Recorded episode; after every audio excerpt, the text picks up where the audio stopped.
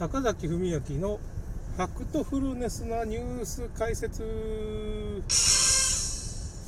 えーとですね。あまあ大体その2010年ロックフェラーのパンデミックコロナパンデミック計画書が見つかったんでまあ、第2波っていうのはま10月ぐらいに予定してるよって書いてあるんで、まあ、今のところちょっとなんとなく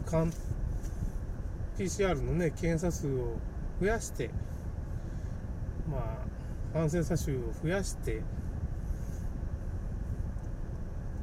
あれですねちょっとその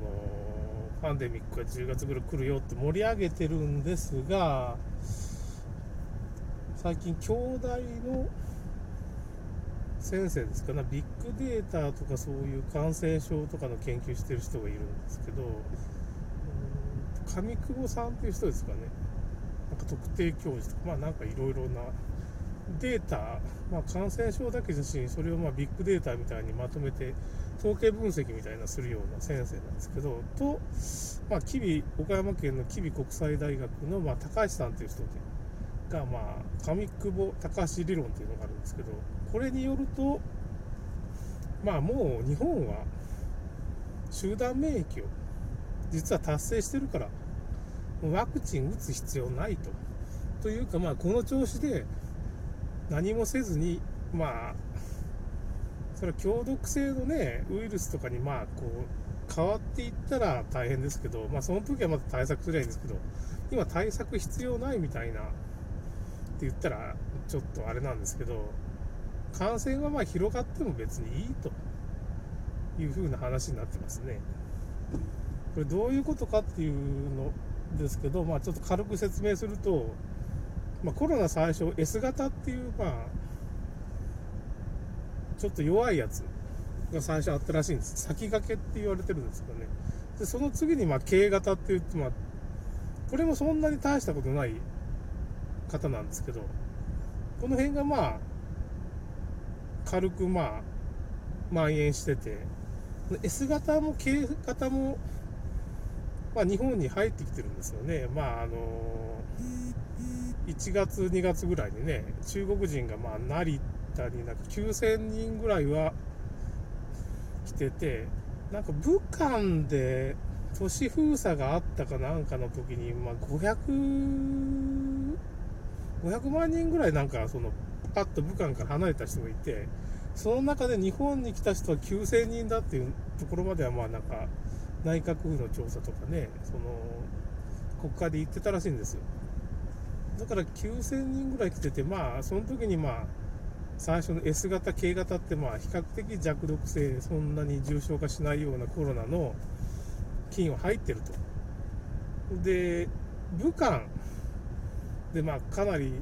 何何十人ですかね、まあ、ちょっと被害者がバタッと倒れるような強毒性の G 型っていうのがあるんですけど、これが結局入ってきたときに、まあ、この S 型と K 型の、まあ、もう集団免疫が日本人にはできてたんで、G 型があんま効かなかったっていうか、まあ、ワクチンもそうなんですけど、ワクチンの原理って最初は、ウイルスとウイルスの、ウイルスの干渉によって、結局ウイルスが広がらないっていうかね、強毒性のウイルスが来ても、まあその、それと同じような免疫を獲得してる、まあ弱毒性の方の K 型、S 型で獲得してるから、G 型来ても結構似てる、まあほとんど似ててちょっと違うだけなんで、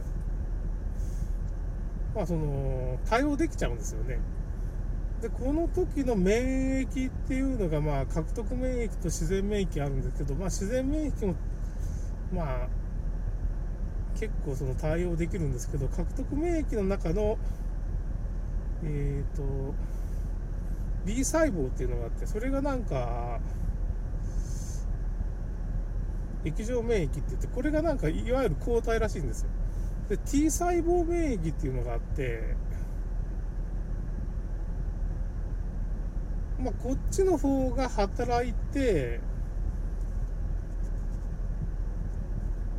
その、結局その、抗体ができてて、抗体っていうかその T 細胞を記憶してるわけですね。K 型 S 型の遺伝子とかをね。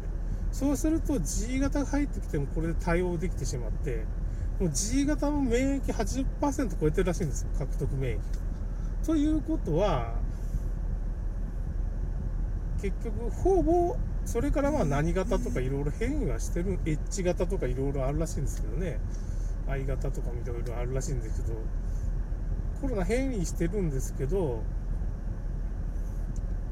まあ結局はもう免疫が達成してて、集団免疫はね、もう何が入ってもほぼ大丈夫。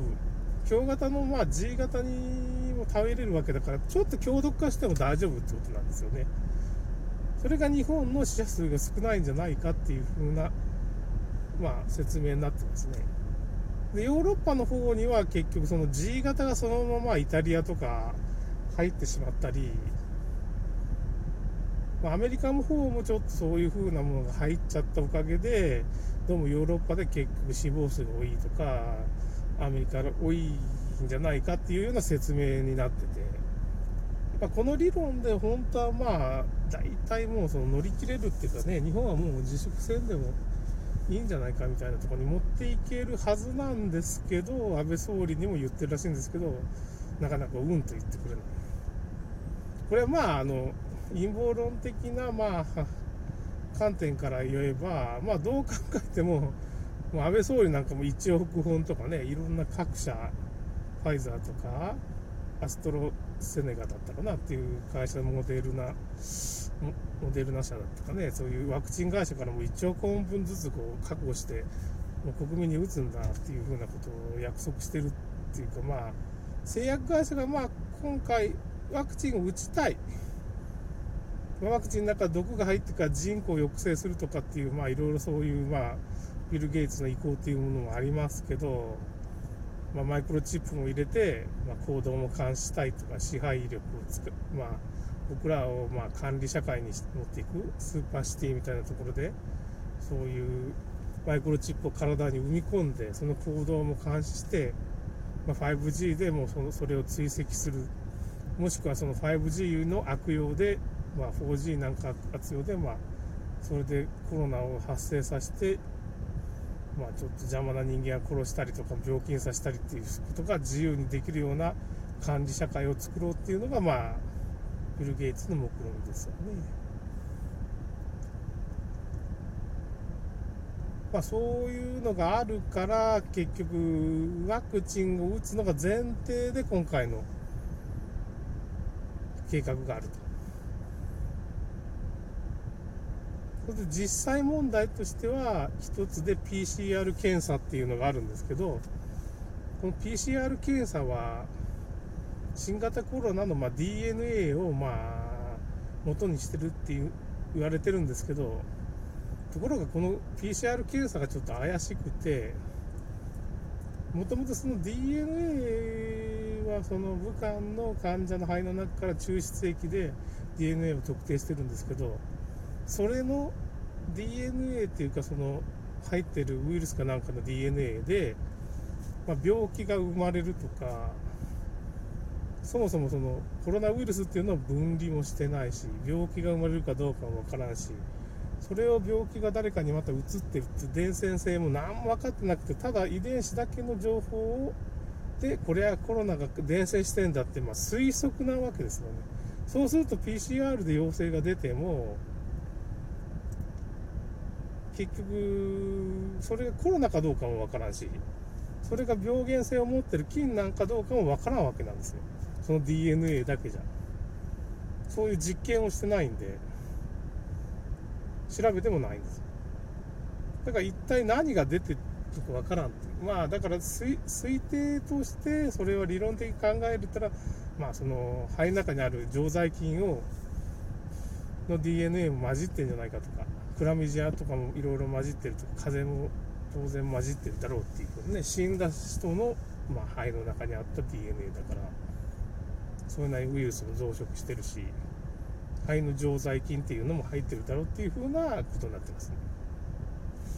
あと死者数っていうのもまあ全、まあ、世界中でドイツなんかね解剖医がまあ調べたら持病で死んだ人ばっかしでコロナをで死んだ人がいなくてで政府がまあなんとかその